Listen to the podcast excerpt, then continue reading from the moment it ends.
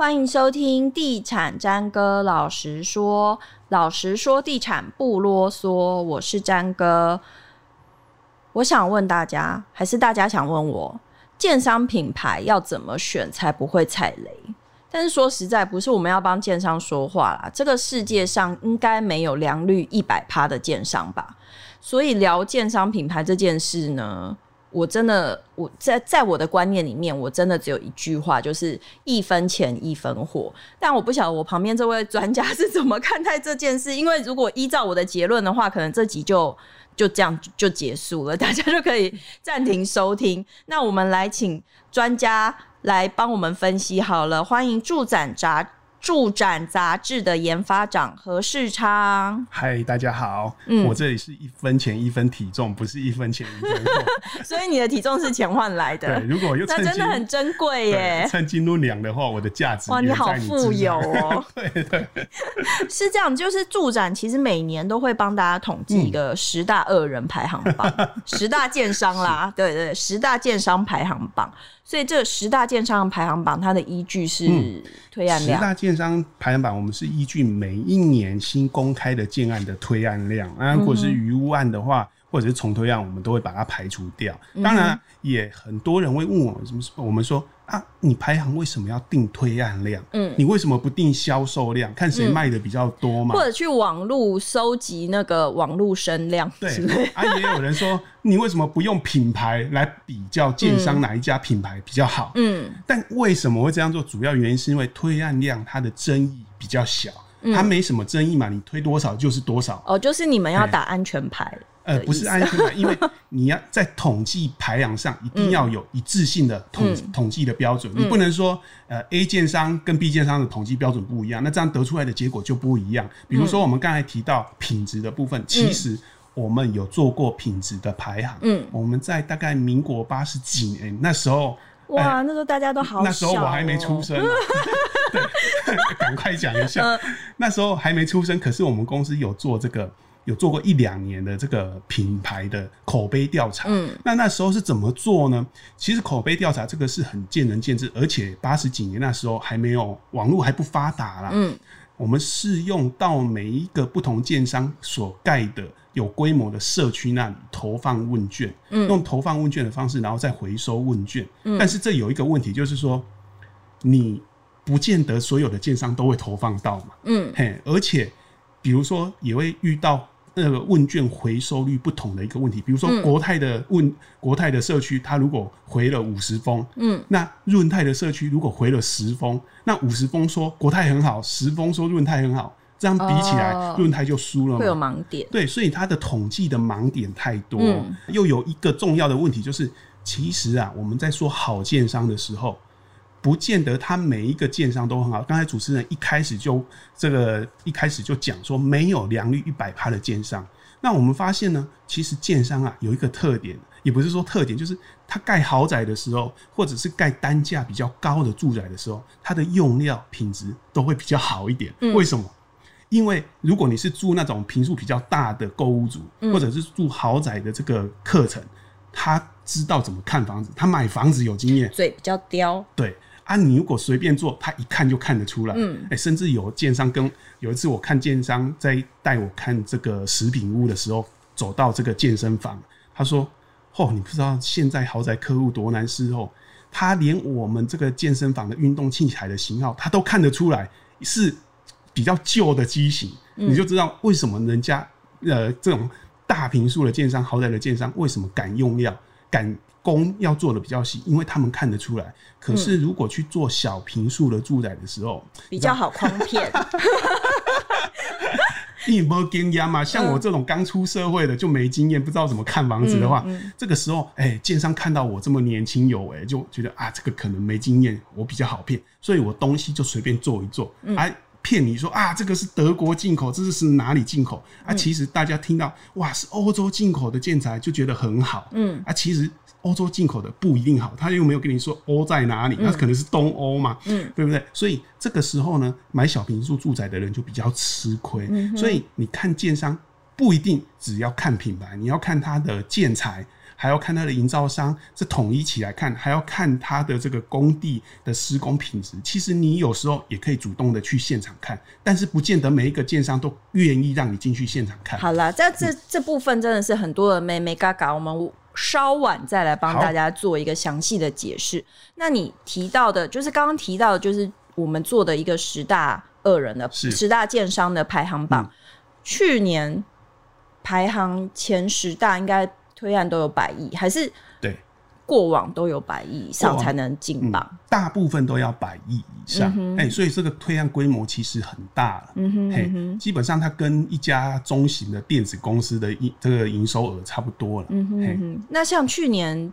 第十名的建商，去年第十名的建商是立信建设，它的推案量大概是一百三十亿左右。嗯，那这个立信建设呢，它的推案的范围，它是算是新北市在地型的建商。嗯，它比较早年推案都大概在三峡那一带推案。嗯，那有时候也到一些其他地方，不过案量都比较小。嗯，直到这个江翠北侧从化区，哇，就看靠着江翠北侧重划区，从乞丐变庙公。嗯一系翻身，你怎么这样讲？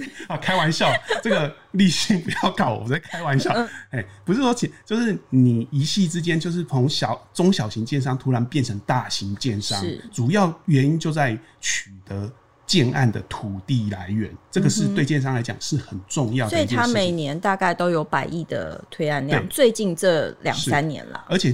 立信建设，我们刚才提到，它除了江翠北侧之外呢，我们据我们所知，它也在往触角，也在呃伸到桃竹以南，它甚至在中南部都预计会有推案，所以很快的这一家公司就要变成全国性建商了。哇哦！对，恭喜，要恭喜他吗？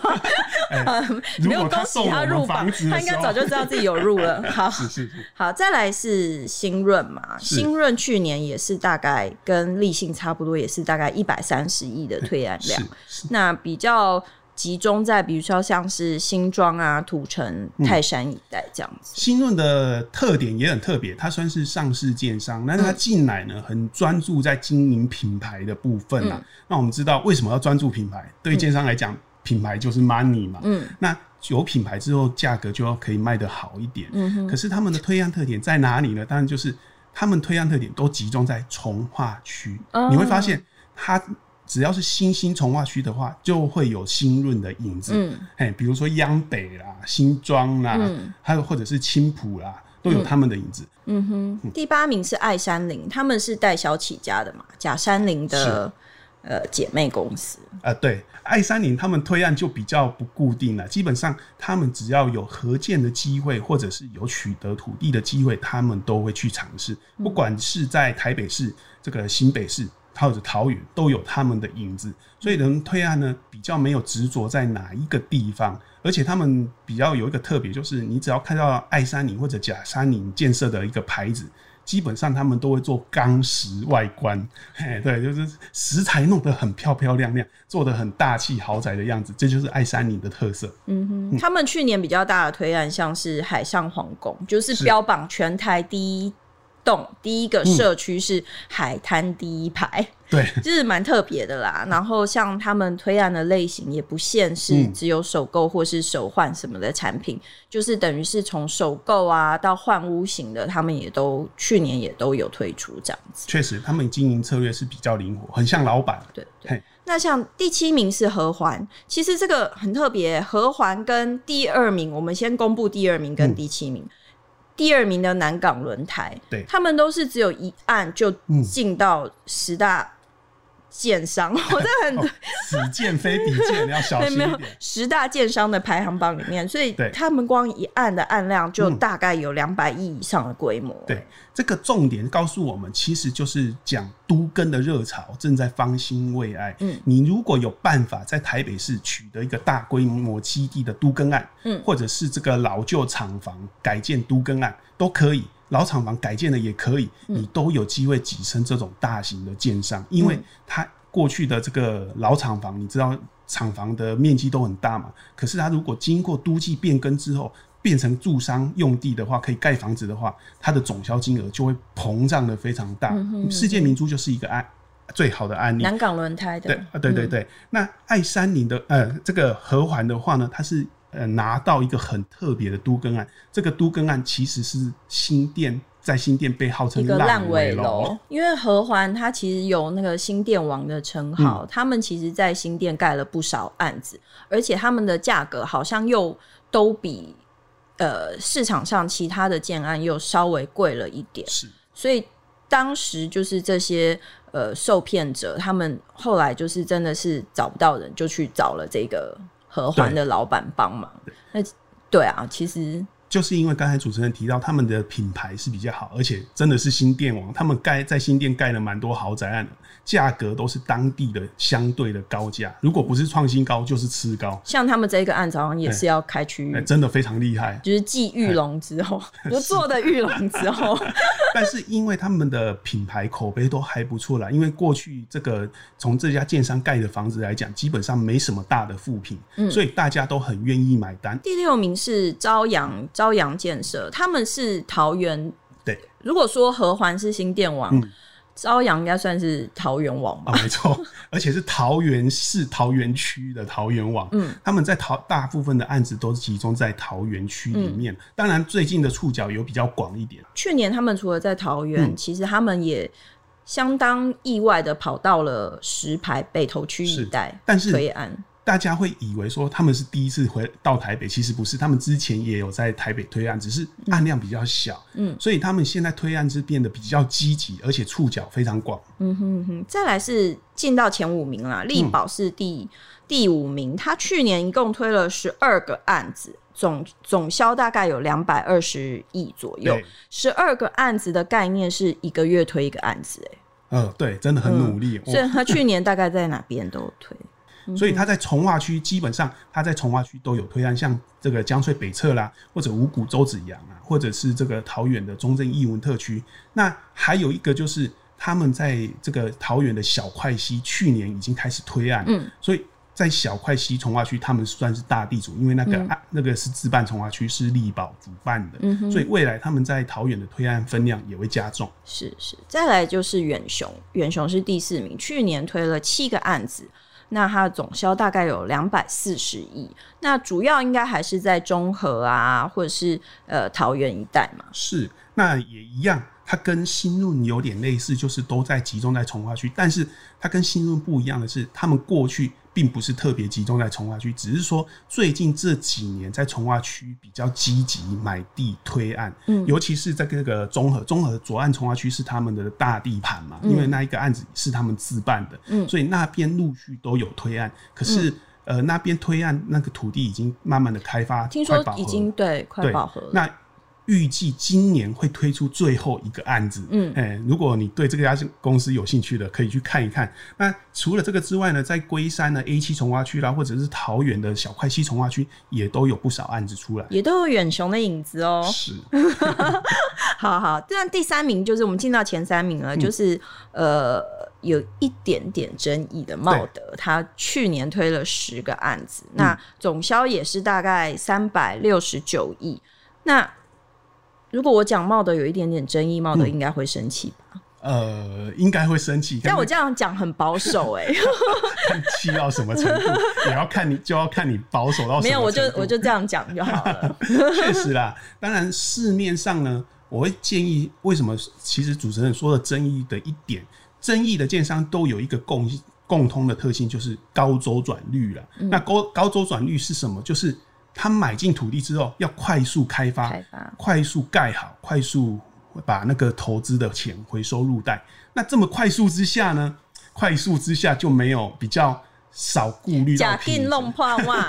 对对对对，假定给新家，新家嘛，哎，现在少子化要多生一点。哦、对，嗯、但是这种这种情况之下呢，其实就会比较有。比较大的争议，那茂德的推案主要都在新北市啦，尤其是新北市的从化区的部分，嗯、因为他们当初就是从化区起家的嘛，在这个泰山的十八甲从化区。他们从那边开始起家之后，就慢慢扩展到新北市其他地方，到现在都是一样。嗯哼嗯哼。那第二名就是刚刚有提到的，就是南港轮胎，它推出一个案子，就是世界明珠这个案子案量就有四百亿，它所以它就一下子就变到第二名这样。嗯、那世界明珠是南港的一个指标建案。那它为什么会指标呢？听说它一瓶卖一百五十万。这个、那价格部分我们就不要再讨论。这个哎、欸，这个价格曾经引起代销业者这个口水 口水战，对对，口水战，嗯，那个蛮还蛮有趣的，以后可以有机会可以聊一下。不过这个一百五十万到底相信的人有多少？那这个是信者恒信，不信者恒不信呐、啊。那主要原因是他们去年试出的只有这个这个住住宅的部分。商办的部分还没有拿出来卖哦、喔，嗯，商办的部分预计也大概还有大概三四百亿左右，嗯，所以未来即使是明今年，今年南港轮胎还是有可能挤进这个十大建商。用一个案子，对，哦、一个案子做了两年。你累了吗？让我们休息一下，下集更精彩哦，敬请期待。